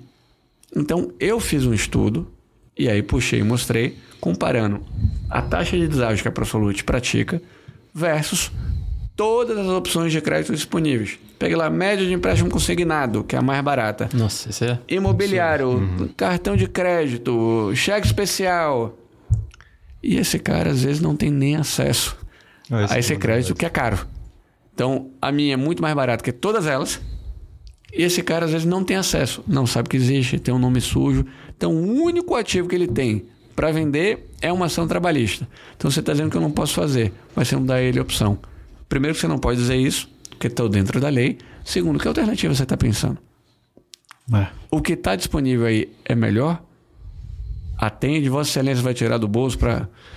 Quantos e quantos casos eu resolvi em que a pessoa tinha mandado de prisão por falta de pagamento de pensão. Não é que eu estou resolvendo só a vida dele, que ele não foi para a cadeia. Estou resolvendo a vida da criança, que está com dinheiro atraso. Uhum. A escola está em atraso, a comida está em atraso. Então, existe um contexto de ISD nessa prática. Eu não montei para, olha, eu sou um ISD, mas há um, um ESG social com aqui certeza. muito grande. Então, você está dando dinheiro a uma taxa de desconto muito mais barata que qualquer outra alternativa de crédito você está dando liquidez a um ativo que é líquido. Então, isso é super importante. Pensando sob o ponto de vista do advogado, pandemia, o judiciário ficou parado, como é que esse cara comia? Como é que esse cara sobrevivia? Custo fixo de advogado, escritório, locação. Então, a gente também é uma solução para o advogado. Então, a gente é apenas uma opção de financiamento para advogado e para o credor, para o titular da ação. Se a gente pegasse todos os processos trabalhistas, só os trabalhistas que tem hoje, eu pudesse comprar, tivesse dinheiro e fosse possível na varinha mágica, eu teria um impacto social maior do que o Bolsa Família. Então, o quanto isso ia impactar a economia, o quanto ia desafogar o judiciário de processo, o quanto isso não seria legal como um todo. Uhum. Obviamente que a gente está aqui no campo da, das hipóteses, ninguém consegue comprar todos os processos trabalhistas, mas o meu sonho para muito além de dar retorno para o meu investidor, dar retorno para as pessoas que apostaram e apostam na, na ProSolute, é aquilo que eu posso deixar de legado, que provocações a gente pode ter, quais contribuições a gente pode dar. E, e, e, deixa eu te perguntar, é, existe uma crítica muito desinformada também a esse mercado, porque em última análise você está capitalizando alguém que está litigando, né? Então, assim, é, há quem diga em custo de oportunidade, é, em é, custo de transação que se aumenta nas empresas, é, mas assim, se a gente der duas raciocinadas, é, existe um efeito muito melhor que é é, ajudar no enforcement judicial, né? Como, como que você vê o mindset assim hoje? Existe muita essa crítica? As pessoas já aprenderam a, a ver o investimento nesses ativos como uma coisa benéfica? Olha, essa discussão ela existe no Brasil e no mundo, nos Estados Unidos. Poxa, será que a existência desse mercado fomenta mais litígios? A minha uhum. resposta é não. Tem regras é, no, no Bar Association em Nova York. Essa discussão aconteceu lá por várias vezes. E é o seguinte: o Rodrigo existindo, o Absolute existindo ou não, esse mercado é do mesmo tamanho. Uhum. Ele cresce ou ele deixa de crescer, e o Rodrigo não tem nada a ver com isso. Eu não criei a regra do jogo, eu não consigo mudar a regra do jogo, eu só estou jogando. Só sou mais um player nessa equação. Que, por sinal, ao comprar o processo, a nossa gestão de, de processos ela é muito mais ativa, porque receber para a gente é muito mais importante do que para a dinâmica comum de história de advocacia que normalmente se movimenta quando há publicação. Uhum. Eu compro aquele processo, eu quero resolver. Eu quero receber rápido, eu quero fazer acordo, quero tirar esse processo da frente. Então, a gente é um agente econômico, mas também um agente jurídico. A gente quer que tenha menos processo. Uhum. Então, quando a gente discute o volume de processo e o volume de dinheiro agregado, eu também gostaria de provocar por que temos tantos processos. Quais leis poderiam ser feitas reformuladas para que tenhamos menos processo.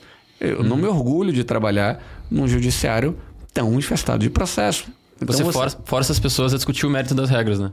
Exato. Vamos todo mundo sentar na mesa. Uhum. Então, a ProSolute fará um evento em outubro também para discutir isso, trazendo é, ministros, professores, advogados. Como é que a gente pode melhorar? Como é que a gente pode Muito contribuir? Legal. Você tem uma data de outubro para falar? Ainda não. Ainda Beleza. não. Da, casando aqui a agenda dos ministros, a agenda do espaço.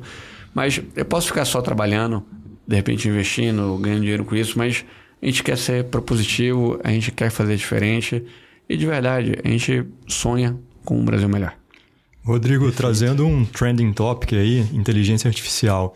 O quanto você acha que uh, isso, essa nova tecnologia, vai impactar nessa realidade, vai ajudar a diminuir esse número absurdo de processos que a gente tem no Brasil, é, tanto do lado uh, do advogado quanto do lado do, do judiciário? Boa pergunta. normalmente o, os advogados, os juízes são mais resistentes, mas a, a realidade é uma só. Tipo, estamos aqui com a caneca azul e branca. Você pode achar bonito, feio, mas essa caneca é azul e branca. Então a gente tem muito processo e a lei não mudou.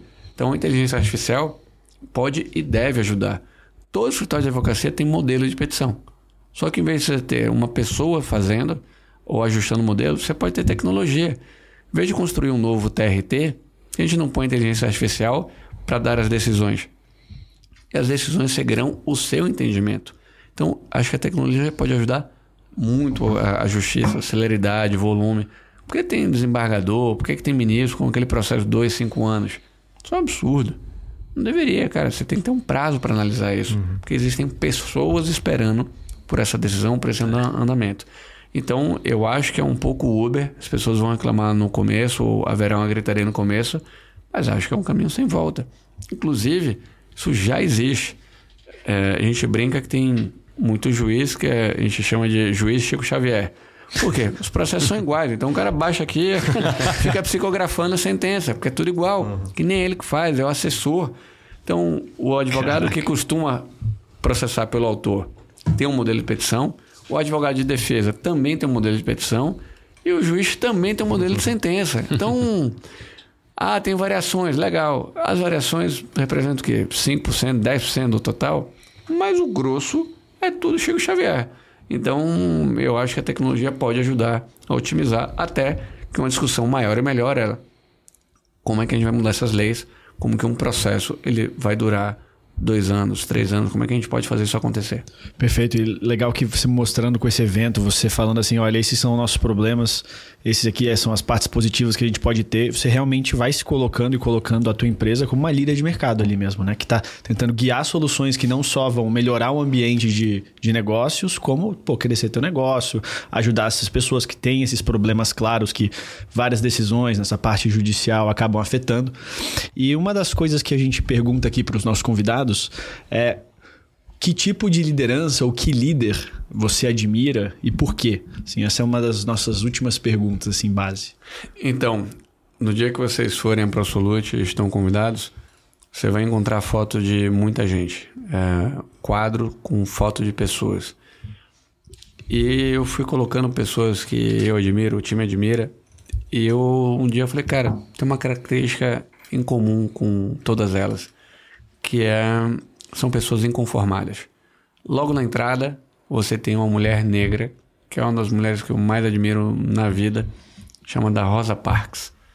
Rosa Parks, ela foi a negra sentada num ônibus, sentada no lugar reservado para os brancos, que não cedeu lugar quando chegou um, um cara branco. Ela foi expulsa do ônibus. Ela era uma pessoa religiosa toda a comunidade negra ficou extremamente irritada com o que aconteceu, tipo, ninguém aguentava mais. A atitude de falar, cara, eu não aceito isso, fez com que todos os negros passassem a andar a pé. Então as pessoas acordavam uma, duas, até três horas mais cedo. Iam para os seus trabalhos a pé. Enquanto isso não mudar, nós não vamos retroceder. O faturamento das empresas de ônibus caiu 95%. E as empresas seguraram. Não foi uma luta fácil mudar o status quo. Então, pessoas que nos inspiram. A Rosa Parks nos, nos inspira. O Steve Jobs nos inspira. Rodrigo, Steve Jobs falar de algo super importante. É controverso. Porque eh, era tido como um babaca. Recentemente, tem, sei lá, um ano, dois, saiu um documentário sobre a Anitta. É o pessoal os comentadores de redes sociais, né? Ah, achei ela babaca porque ela é grossa com o time todo líder, todo cara de alta performance, ele é incompreendido, ele acaba ficando intolerante. Tem tanta burrice, tem tanto braço curto, tem tanta gente preguiçosa que o cara vai ficando puto na linha do tempo, ele não tem mais paciência. Então ele quer que o negócio seja bem feito, ele não aceita nada nota 7. Não aceita. Então Ayrton Senna, cara não queria o segundo lugar. A frase clássica dele, o segundo lugar é o primeiro da lista de perdedor. Eu não acordei de casa, não estou treinando, estou acordando 4, 5 horas da manhã, para ficar em segundo lugar, para ficar em terceiro. Esquece. É. Não quero. Martin Luther King, um inconformado. O cara fez da causa dos direitos civis, em especial dos negros norte-americanos, a causa da vida dele e morreu por ela. Sim. E tem um, fato curioso do Martin Luther King, que é o discurso mais famoso dele, I had a dream. Tem duas curiosidades. Primeiro que ele nunca teve esse sonho. É, e pouca gente sabe disso. Foi uma mulher que contou que teve esse sonho antes dele subir ao palco. A segunda curiosidade que ele não ia fazer, é, não ia falar aquela frase. Ele começou a ler o discurso dele e ele, e ele percebeu que o público estava morno, estava meio, porra, nada a ver esse papo. então ele começou aí no improviso e lançou a frase, que é uma das frases mais famosas da humanidade: I had a dream. Essa, é, essa segunda parte da história tá no filme é, Air, que é sobre a história ah, do Michael Jordan, etc. assisti, é bem massa. Então, é verdade, que o cara tem uma cópia do, do bilhetinho, da colinha dele, né? É. então, tem a, a, a, Lamar, que é uma mulher que foi criou, quem criou a internet, pouca gente sabe. Então, a gente tem muita gente legal. Então, o que, que eu admiro? a inconformidade das pessoas Legal. com o status quo. Falou, pô, eu quero fazer diferente. Ah, Rodrigo, mas a lei diz que é branco de um lado, preto de outro. Meu irmão, essa lei está errada. Eu não vou obedecer essa lei. Essa lei está errada. Então você precisa ter muita postura para falar isso, como foi ah, Galileu Galilei no passado. E aí vai para todos vários. Né? Então, eu gosto muito da história. E eu acredito que a vida é um grande chroma key sabe, o chroma key, aquela tela verde, uhum. etc. Você vai trocar a roupa do personagem, o nome do personagem, o pano de fundo, mas é tudo igual. A inveja, a cobiça. É por isso que o Senna, que é o Marco Aurélio, fica escrevendo um negócio dois, pô, três mil anos, você fala, cara, é igualzinho. É igualzinho. A Bíblia, um dos maiores livros da vida é a Bíblia. Não a todo o livro mais vendido no mundo há muito tempo. É exatamente igual. Então, quanto mais você lê, em especial a história, Uhum. Acho melhor você se prepara. Eu gostei desse chroma key, né? Porque muda todas as circunstâncias, mas o homem que está ali no meio, a pessoa, continua a mesma. Então.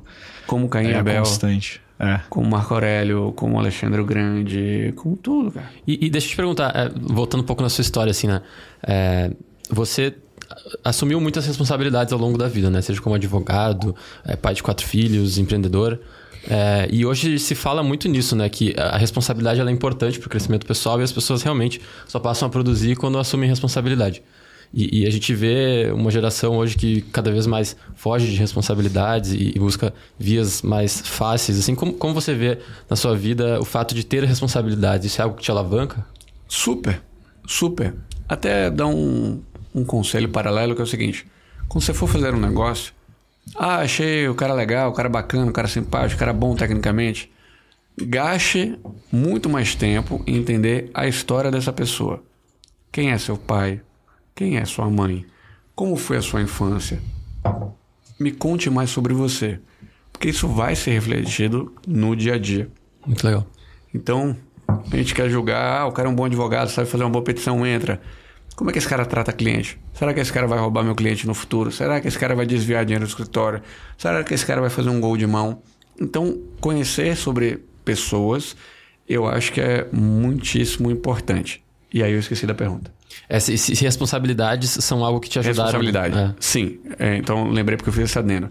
Porque ter responsabilidade, e é algo que aconteceu na minha vida, meus pais me davam a responsabilidade, e se eu saísse do eixo, o pau comia. Então, madeira cantava dentro de casa. Então, ter responsabilidade é muito, muito importante. Se você cria alguém na moleza, esse cara vai ser um mole. Então, Rodrigo, o que, é que você acha dessa juventude mimimi, mimizenta, todos? Vão todos trabalhar para meu filho. É, todos. que, cara, quem você quer? Raciocine comigo. É, veja comigo no replay. Quem que você quer que seja o seu, o seu guarda-costas? O Pitbull. Você entrou numa briga societária gigante. Quem você quer? O advogado mais preparado. E o advogado mais preparado trabalha quatro dias por semana, de 10 às 16, porque primeiro ele está cuidando do corpo e fazendo meditação em reiki. Porra, meu irmão. Não é. O médico. Hoje, Deus livre guarde, só para título de exemplo, você teve um AVC, você teve um aneurisma. Quem você quer que opere a sua cabeça? O psicopata que trabalha e estuda sete dias por semana, trabalha 12, 16 horas por dia, que já fez 600 cirurgias nos últimos 30 dias, ou o cara que chega lá de miçanga, renguilose, mas os chakras estão alinhados. Porra! É, Não dá, olha para a história. Então, responsabilidade, formação de homens fortes, mulheres fortes, faz uma nação forte. Então, essa geração babaca, fresca, querendo a balance, pega no meu balance. Porra, tem balance, velho. Você contou essa história aí do médico, me lembrou uma, uma coisa que o Taleb escreveu, acho que no Antifrágil. Que ele fala assim, pô, você tem que fazer uma cirurgia. E no final das contas, você tem que escolher entre dois médicos, os dois melhores médicos. Um parece um açougueiro, cara lá brutão lá, cara todo sujo e tal. E você tem o outro que é um médico ali bonitão, tipo certinho, com, com o jalequinho dele brilhando e tal. Qual que você escolheria? A maioria das pessoas fala assim: não, vou pegar o cara que parece mais médico. Só que aí você olha assim e fala assim: peraí, os dois são os melhores médicos. Só que esse cara tá no ramo de melhor médico parecendo um açougueiro. Então esse cara ele é muito mais preparado do que esse cara aqui, porque ele teve que, que, que ir para trás, passar por muito mais adversidade para chegar nesse mesmo status que aquela outra pessoa. Ou ele é muito mais rude, errou muito mais, tá ali sujo.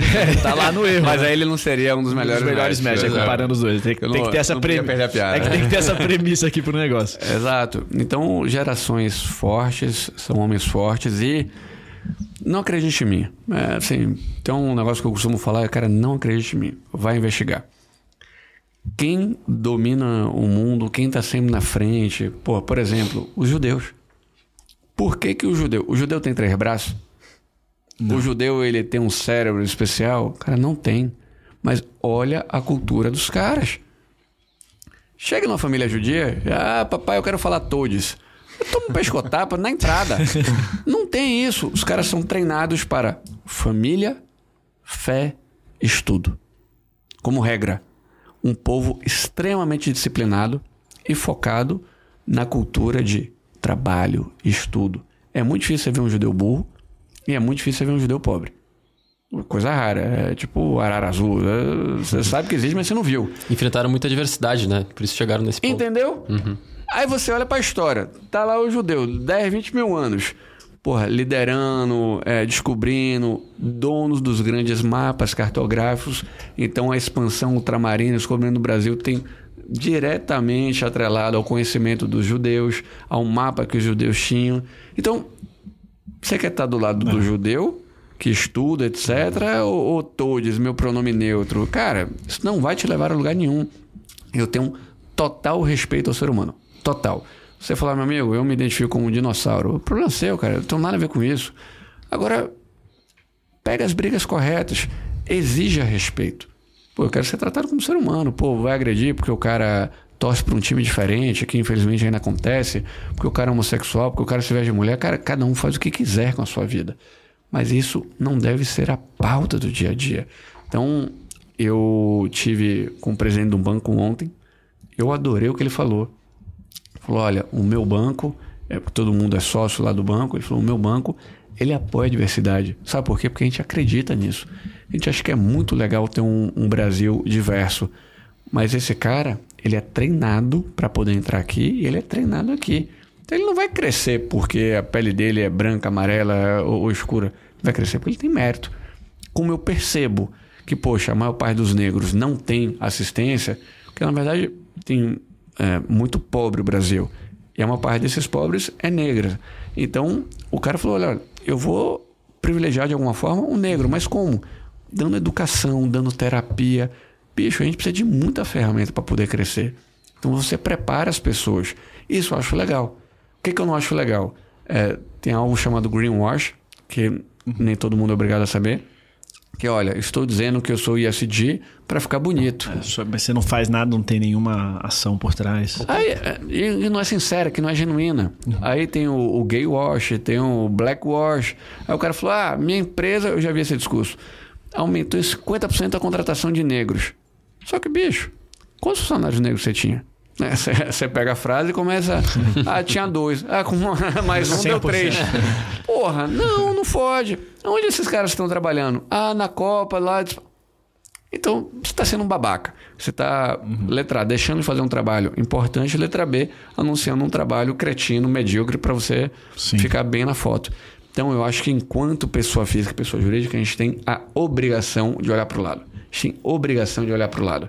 Pagar melhor né, as pessoas, ser de fato inclusivo, de uma forma meritocrática, de uma forma que você dê incentivo, de uma forma que você perceba a preocupação do outro, que você possa acolher. Então, acho que do zero aos 40, que é a idade que eu tenho hoje, Eu acho que foi meu período de formação, aprendizado, crescimento e de alguma forma realização.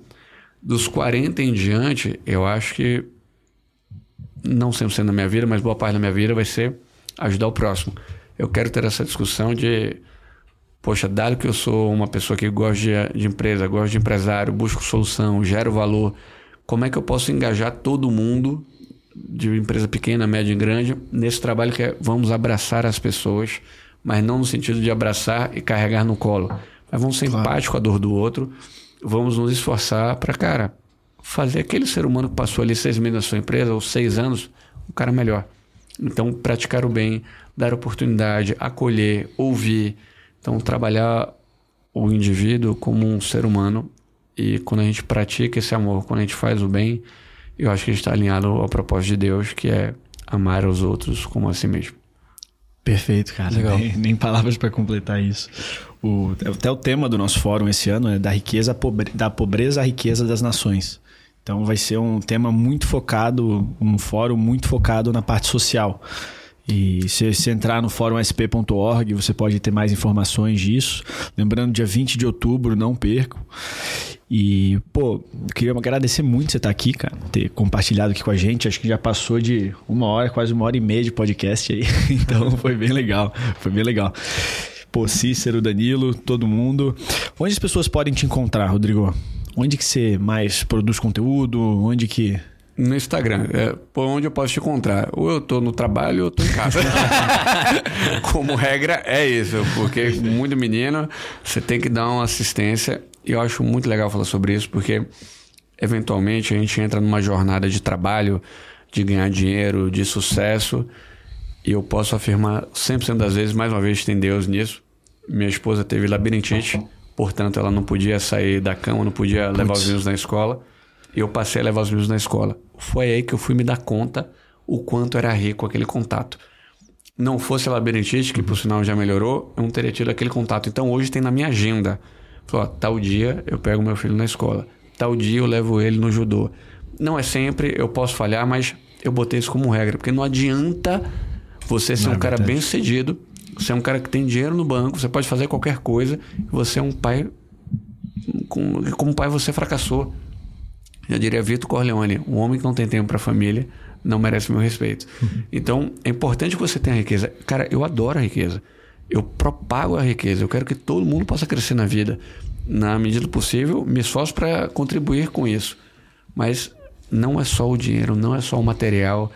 É muito gostoso trabalhar. Eu adoro trabalhar. Uhum. Mas se deixar, eu fico só trabalhando. Porque é gostoso, mas, poxa, que importância eu posso ter na vida dos meus filhos pequenos? E a presença, e um ligar para sua mãe, e um jantar com sua mãe. Minha mãe mora na Bahia, minha irmã mora em Paris. Poxa, eu estar presente com eles. Então, para muito além do sucesso profissional e financeiro, qual é o sucesso que eu vou ter enquanto pessoa, enquanto é, indivíduo? Então, eu acho isso super importante a gente ter em mente. E a pergunta é. foi? Não, é que, que você não era nenhuma, nenhuma pergunta, assim. Acho que é tipo que você fala de legado também, né? Acho que se encaixa bastante, mas a pergunta era onde as pessoas elas podem te encontrar. No Instagram. seguir no Instagram. Porque, de verdade, é, eu não tenho. Eu não, eu não, gosto de perder tempo. Uhum. Então, também um conselho é não percam tempo. Todo mundo ganha um, um, saco, um pacote de dinheiro chamado tempo. Então, como é que você gasta isso?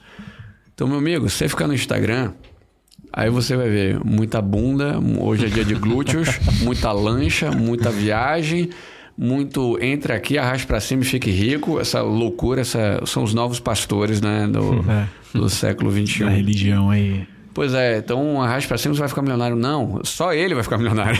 você não ficará. Mas você pode perder muito tempo com isso. Então a gente está no Big Brother, edição número sei lá, 32. Não faz sentido isso. Então, você tem que estar atento ao uso da moeda tempo. O uso da moeda tempo é raro. Então, ou eu estou em casa, ou eu estou trabalhando. E, ah, Rodrigo, te vi jantando. Com 90% de certeza, se não for o dia reservado à família, à esposa, etc., é algum amigo, porque eu não faço negócio com inimigo, mas tem uma pauta de trabalho na mesa. Justo. Então isso fica muito rico, porque o almoço, o jantar, eu também estou usando ali para trabalhar, para ouvir, para aprender, E não precisa ser ruim, você pode tomar um vinho legal, etc. Mas eu tenho um, um, Instagram que eu gosto de É, eu gosto de me posicionar, então às vezes o posicionamento ele é, é, às vezes irrita as pessoas, às vezes o cara não entende aquilo que está É o escrito. jeito baiano transparente de ser. né? Exato, é. eu tenho um sincericídio. Então, é. E aí você divide o grupo em dois: as pessoas que te adoram por ser um cara sincero e as pessoas que não te suportam. Mas sirva quente ou sirva frio, morno eu vomito, né? Tá na Bíblia. E eu tenho um grupo no Telegram.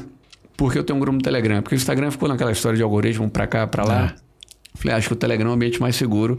Mal sabia que Alexandre de Moraes não ia considerar aquele ambiente um ambiente democrático. Mas eh, no Telegram eu compartilho muita história daquilo que eu vivencio no meu dia a dia. Então, meu dia a dia é muito rico, é muito prazeroso né, ser eu. Mas, Arrasta pra cima. É. É, mas é muito legal, eu me conecto com pessoas muito interessantes, eu estou aprendendo o tempo todo. Então, de fato, meu trabalho é zero pesado, zero. Eu trabalho com pessoas que eu gosto, eu interajo com pessoas que eu gosto, eu tenho bons parceiros. É ser muito rico, nem sempre eu concordo e tal, normal, mas o, o clima é sempre muito bom. Então, no, no Telegram, eu compartilho esses áudios. Pô, saí aqui, o cara tava rico, o cara quebrou, o cara era um frentista. É, o cara era frentista e fatura 10 bilhões de reais. Tipo, uma loucura. Esse país, ele produz as riquezas, são incríveis. E eu fico contando essas histórias, Rodrigo, por quê? Porque você fica usando seu tempo. Primeiro, para mim é prático. Então, às vezes eu tô indo de uma reunião para outra, eu gravo ali, então é mais fácil. Segundo, porque eu aprendi muito com isso. Muitas pessoas disponibilizaram o tempo delas, aquele pacote de dinheiro que ela recebeu, disponibilizaram o tempo delas para me ensinar. É. Às vezes querendo me ensinar, às vezes sem querer me ensinar. Mas o fato dela estar compartilhando o tempo dela e as histórias dela, eu aprendi muito. Então eu falei, poxa, eu devo compartilhar isso também. Eu, eu devo fazer essa corrente circular. E graças a Deus eu recebi muito feedback legal. Porra, você mudou minha vida. É, eu sou um estudante, eu sou um profissional, eu mudei isso, Pô, mudei aquilo outro. isso? Esse negócio ficou até maior. Ou seja, eu não sou um cara de um milhão de seguidores, tenho poucos. Mas é uma galera que gosta. Então, hoje está muito comum. Eu vou num restaurante. Ontem, eu fui num restaurante. Tinham duas mulheres olhando. Eu, eu sou um cara que eu não lembro muito bem das pessoas de vez em quando. Eu falei, cara, acho que eu conheço. Aí você manda aquele oi. Ela, ah, eu te sigo. Pô, parabéns, continue. Pô, valeu. Então, legal que essa mulher depende de mim pra nada. Mas sinal que você tá semeando coisas boas. Você cria uma reciprocidade bem grande, né? Pra pessoas que você nunca viu na vida, elas sabem de você numa profundidade, às vezes, que choca, né? Pô, a pessoa sabe qual é o nome do teu cachorro, o nome sei lá o quê. tal. Exato. Te vê pela primeira vez, você não sabe nada dela. Tive na Argentina com meus filhos. Aí eu esqueci o fone de ouvido no hotel. É, e, pô, é relativamente caro os troços, né? Falei, meu irmão, como é que eu faço? Postei no Instagram. Cara, em duas horas, tinha um cara que tinha uma amiga que estava no mesmo hotel que eu, que estava voltando pro Brasil no dia seguinte. E que, por sinal, trabalhava numa empresa que eu conhecia. Então, Nossa. é, o mundo virtual, ele às vezes distancia. Então, pô, vejo às vezes casais ou famílias, tá todo mundo no celular. Cara, ficasse em casa, não precisava estar aqui. Né? Mas isso também aproxima muito as pessoas. Eu acho que mais ajuda do que atrapalha, mas como tudo na vida, quando você ganha o carro, você precisou aprender a usar o carro. Então, não use com bobagem. Hoje é dia de glúteo. Caguei. É, pô, hoje eu tô aqui em Veneza. Caguei também, tipo, né? Conteúdos interessantes. A internet tem muito conteúdo legal. Tem bastante gente postando coisas de forma gratuita.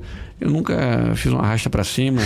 Talvez o, o faça, mas, É, mas com é outro contexto. fazer. É, tem É, infoproduto faz bastante sentido, pô. Principalmente quando Desde você tá que você gere gerando- valor. É, desde que você esteja gerando valor com aquela informação que você tá passando, né? É, os caras de hoje, os caras, não, eu vou te ajudar a gerir sua empresa, você vai fazer cinco anos de resultado em um. Aí você olha o currículo do cara, o cara nunca geriu uma empresa. Ah, mas o cara é bom. Eu falei, meu amigo, eu tô subindo Himalaia. Você é aleijado, você não sabe nem andar, você vai me dizer como eu vou subir Himalaia? Você nunca subiu. Então, é, é legal quando você ouve o conselho de quem já fez. Então, pô, quem teve lá, quem Aquele ajudou. expert, né? Aquele especialista. Porra, meu irmão, não, eu vou falar, você devia fazer isso. É, Ó, no seu casamento, você devia fazer isso e isso. Eu nunca fui casado. né? Pô, é Life coach de 20 anos, né? Exato, exato. Então, eu acho que atenção com os falsos profetas, isso também está na Bíblia, isso também está no estoicismo. E ter uma vida íntegra, ter uma vida pura. As pessoas que ganham dinheiro de uma forma errada, a experiência que eu tive, eh, mergulhando ali, a vida familiar é ruim, o casamento é ruim, eh, enfim, essa conta é uma conta cara. Então, dá para você trabalhar sério, dá para você ganhar dinheiro, você não precisa comprar sentença, você não precisa vender sentença, você não precisa passar a perna no sócio no seu chefe. Plante coisas boas, seja, na medida do possível, imagem e semelhança do divino, todos erramos, eu erro também muito, tenho erros gravíssimos, tenho fortes é, questões a resolver dentro de mim, mas nem por isso eu deixo de perseguir o que é certo e com relação a valores como honestidade, eu acho isso super importante. E eu sou um exemplo diante de tantos outros de pessoas que cresceram através do trabalho. Então, para crescer através do trabalho, o uso da moeda tempo ele é muito importante. Se distraia menos, foque e faça a diferença. Se você for fazer igual, você é facilmente substituível por alguém que vai cobrar metade do que você cobra. Com certeza. Gente, falando de coisa boa, vamos agradecer aí ao nosso patrocinador, a Blue Space, que fica aqui na Vila Olímpia, esse estúdio de podcast maravilhoso com mesa nível TikTok aqui, que já aquelas que o pessoal fica mexendo com resina. Né? Não, a mesa é diferenciadíssima aqui. Pedrão, que está sempre cuidando aqui de, de todas as operações. E para você aí que tem interesse né, em pegar um estúdio, em trabalhar aqui, né, você pode trabalhar aqui dentro né, com os seus podcasts, você pode fazer, entrar em contato com eles no arroba bluespaceoficial ou no site bluespaceoficial.com, que aí você fala com eles e consegue mais informações. Então, Rodrigo, eu queria agradecer muito o seu tempo aqui, Cícero, Danilo, que acho que esse podcast que como o pessoal ouvir a gente vai ficar massa demais. Show de bola. Então, Obrigado a todos vocês e mais uma vez parabéns. É, quanto mais vocês puderem fazer, quanto mais vocês puderem doar seu tempo, isso, é isso às vezes a gente não entende o alcance disso, mas um podcast como o de vocês atinge várias e várias pessoas durante vários anos. Isso é um legado super positivo. Então, é. de forma genuína, meus sinceros parabéns. Pô, obrigado. A gente atingiu o Ricardo ali umas vezes ou outra, né? Valeu, gente. Até a próxima. Obrigado. Valeu.